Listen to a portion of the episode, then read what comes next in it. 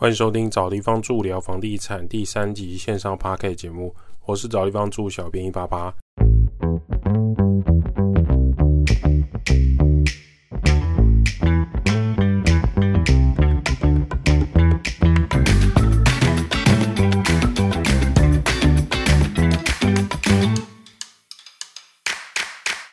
找地方住聊房地产。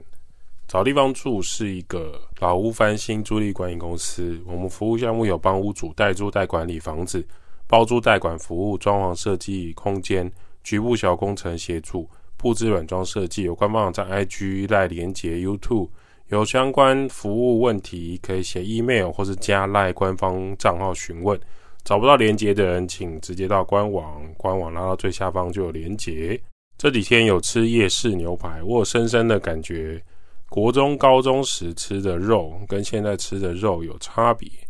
我觉得现在的肉吃起来口感有点太软嫩，结构上一丝一丝的很整齐。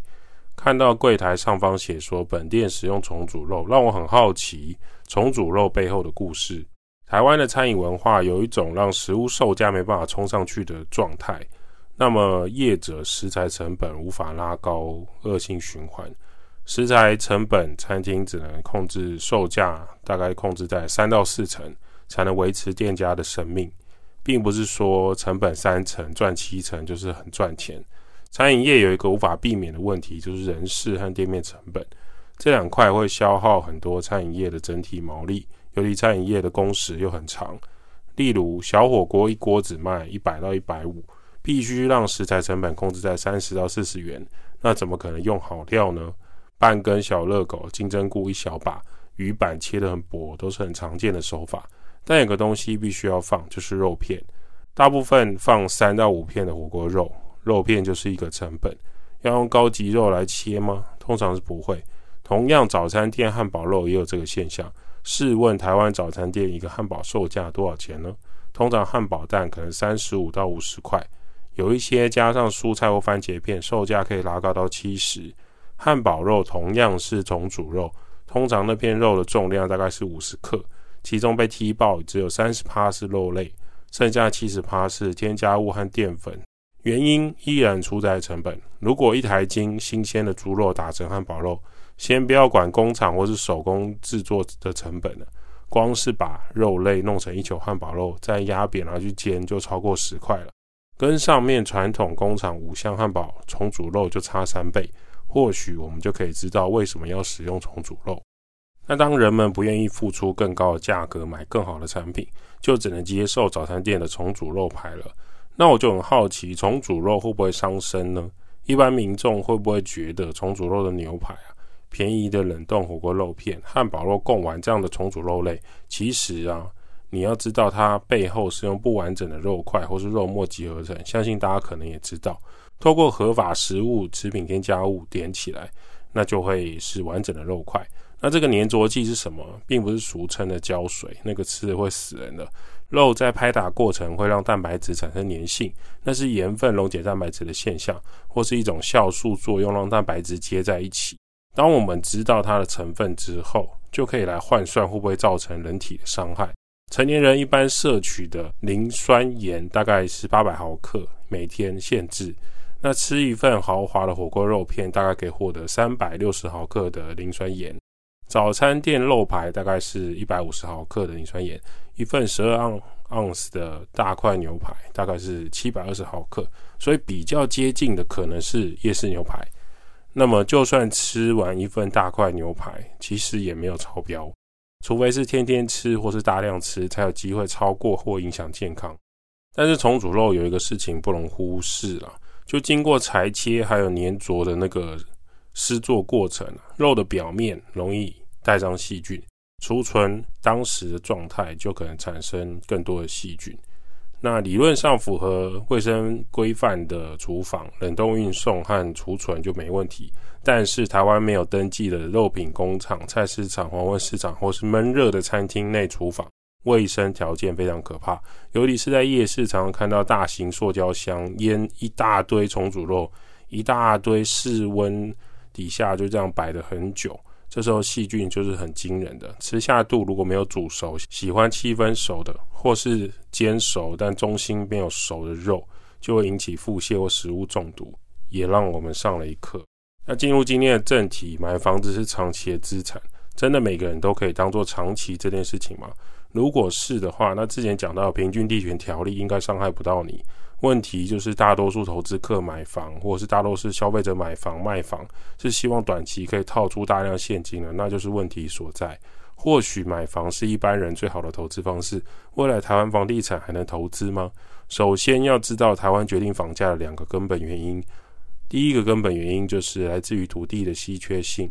打开世界地图，台湾就是一个小岛，有很大的范围是山区，所以平地很有限。加上热门文明的资源集中都在大城市，花莲跟新北市真的没有办法比较那个资源跟人口密集还有工作的环境。第二个高房价的原因就来自于可替代性的方案，可替代性的行业几乎是没有。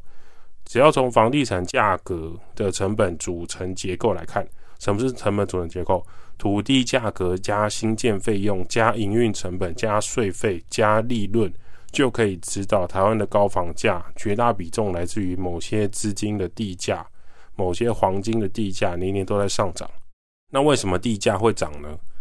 用经济学的货币来窥探，货币会往哪边跑？能短时间产生高回报的地方，钱就会往那边跑。再就是货币需要足够大的容量才来存放，也就是说，它需要有一个稳定可靠、数量庞大、进入门槛低、能影响到普及大众的行业来吸收。白话来说，除了房地产行业，其他职业目前都不具备这两种货币的状态。从台湾民国七十年到一百一十年，时间推移，让房地产趋势成型，人们形成了集体共识。想要一下子改变传统观念，超不容易。你说保险或是股票，就无法产生存放升值的感受，既可以收租金，又可以参与上涨。同时，银行又觉得它是有价值可以贷款的。最常见的就是房地产，就是房子。台湾普通人依旧会选择投资房地产，因为这是他们最根本的观念。爷爷奶奶留给爸妈，爸妈传承给小孩的观念，可以短时间高回报，又可以心安理得。接着呢，存放大量货币的就是房地产。这样的观念在各种资源阶级分明的台湾社会是很常见的现象，所以高房价、高地价不容易被解决。高房价也就从经济问题变成普通人生活方面的社会问题。政策法规所有的改变过程都会产生纠纷和不爽，这些改变产生不安，那么这些拥有房子的人就会抓得越紧，价格锁得越高。现实层面来说，对于一般台湾普通人来讲，没有更好的投资管道。也许会觉得股市门槛低，全民参与啊。那股市的数字变化，人们统计之后，你就会发现自己大部分时候还是小亏小赚。这种韭菜零和游戏经不起一般人的操作。股市的涨跌不明，不太可能是大多数保守台湾人的认可。股市拥有价值又很单一，除了涨跌，那么房地产还有居住的功能，最差还拥有土地、拥有房产的感觉。另外，在台湾某些领域是很封闭的，例如五 G 通讯技术、AI 人工智慧开发跟创意投资、新能源开发、烟草酒精的生产、挖掘石油做生意。发展电力这些行业，在台湾政府都是全面封锁，一般台湾人根本没办法参与，除了买了一点股票概念股沾沾酱油，没有比较简单的方式来接触，自然无法成为人民货币流动的地方。当人民存到一大笔钱之后，拿到退休金，从经济经验角度来看，投资报酬率往往会觉得买房子上涨比较划算，也可以符合按部就班努力工作的购买。再来就是台湾稳妥的投资管道太少，就算你知道钱生钱是最快也是最好的投资方式，但从人生规划角度，我们劳工无论怎么努力，如果无法翻身，如果不会理财，如果没有房地产资产，基本上就是一个奔波劳碌、燃烧青春的过程而已。你拼命努力，准时做到中年，也比不上邻居的房产翻两倍。如今政府打炒房的政策陆续上路，早期靠炒房获利的投资客前辈和长辈越来越不容易了。那有存到房、有存到钱的，当然就是好险，我都玩过了。那反正价格已经从二十炒到五十、六十，更不可能放手把房子从二十再丢回市场。我们经常听到专家说，房地产获利不断喷发，真的只能用喷发来形容。很多城市的房价都翻了一两倍了，闭着眼睛买房，真的可以称为躺着赚钱。更有人发现，努力工作一辈子，竟然比不上邻居小孩直接拿到四千万的房子来的实际。买房是积累财富的最佳解答。不管在台湾任何时候，普通人最好的方式还是买房。反对意见的人会说：啊，有些人靠期货，有些人靠权证，有些人努力工作还是很可以啊。但终究是无法模仿的少数特例。出书的加起来还是少数。然后房地产跟经济深度捆绑，完全是国民经济的支柱产业。投资买房绝对是这五十年来稳赚不赔的生意。看看当年多少买房的亲戚朋友因而得利。尾巴翘得有多高呢？这种选择大于努力在房地产买房投资十分贴切。同样是一千万的现金，如果你投资眼光足够，选择在一线大城市购买黄金地段的房地产，十年后一千万现金恐怕已经变成三千万、四千万市值的黄金屋。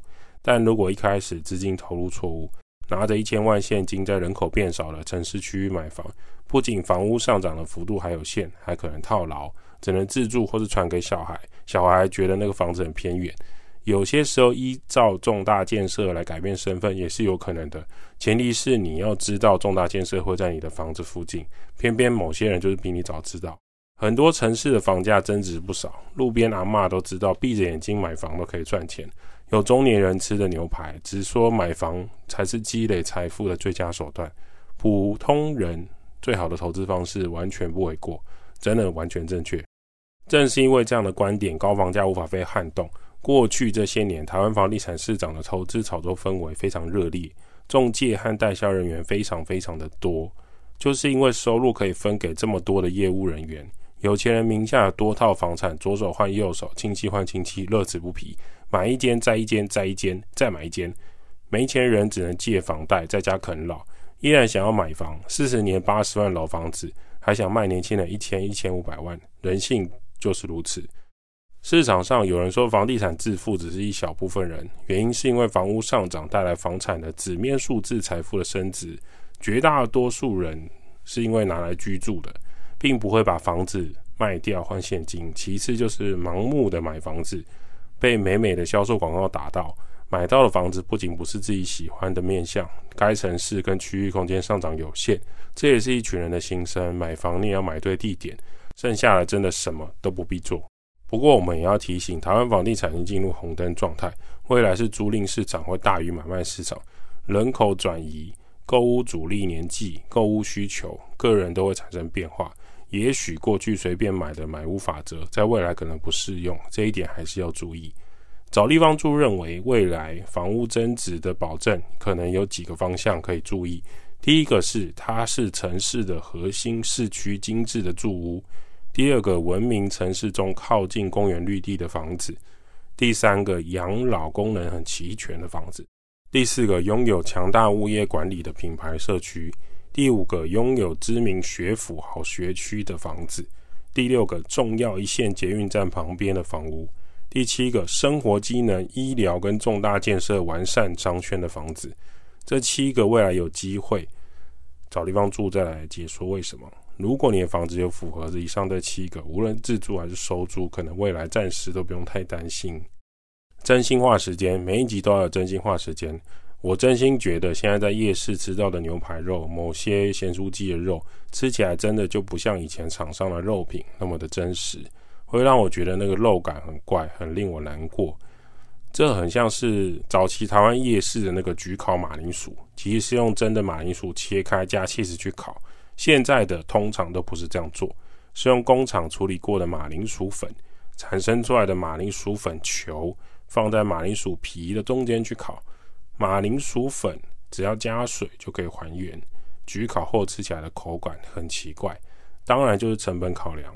如果他用真的自然的马铃薯，要烤很久，在夜市这种快速出餐的情况下，消费者可以等多久？所以后面加盟厂商开始使用这种马铃薯粉来调整，这就是饮食小吃的悲哀。强调便宜快速的结果，或许就会失去这样的食物感受。时代慢慢淘汰真正的食材，也只能接受或是减少去消费的可能。那对于台湾房地产来说呢，普通人买房产似乎是最稳妥跟靠谱的投资产品。这也是为什么绝大多数的人依然会热衷投资房地产的最大原因。简单白话说，买了房子，时间增长，房价上去，身价就上去。房屋还可以贷款出来做其他的投资，何乐而不为？高房价、高地价，政府的过往前辈手里就有一堆，怎么打？你会揍你爸、揍你阿公、揍你阿妈、揍你舅舅吗？不可能。所以通常法规政策就是既往不咎。过去已经打下江山，划好公司土地，一大片一大片的，划好土地跟房屋的，现在就是守好就好。没有生产力的五十年后、一百年后的台湾，干我屁事！台湾隐藏的富豪很多，找地方住。过去也接触很多屋主、跟医生二代，还有律师的三代。台湾小孩可以送出国，至今还在念博士、硕士做研究，念第三外语的，纯粹是因为没什么事情做。他们只需要证明自己的存在，还有完成自己的成就感。一年收入五十万、一百万，对他们来说太可笑了。这些工资收入完全比不上他们家族的月房租收益、店面租金的收益。不要怀疑，这是真实现象。未来能不能完全复制？老实说，我们也没把握。但全球通膨啊、货币贬值的年代，全球房地产都在上涨，是可以查到的数据。只是说，你当然必须要看好国家跟地段。讲难听一点，你买在希腊的不热闹地区，你买在乌拉圭治安不好的地方，你买在台湾海线人口稀少的小城镇。上涨幅度就是有限，郊区的空间大，但买房的目的还是要思考一下。找地方住，每个人都需要找一个舒适的地方住。代租代管、包租代管、装修工程、布置设计。p a r k a s 分享租屋投资房地产。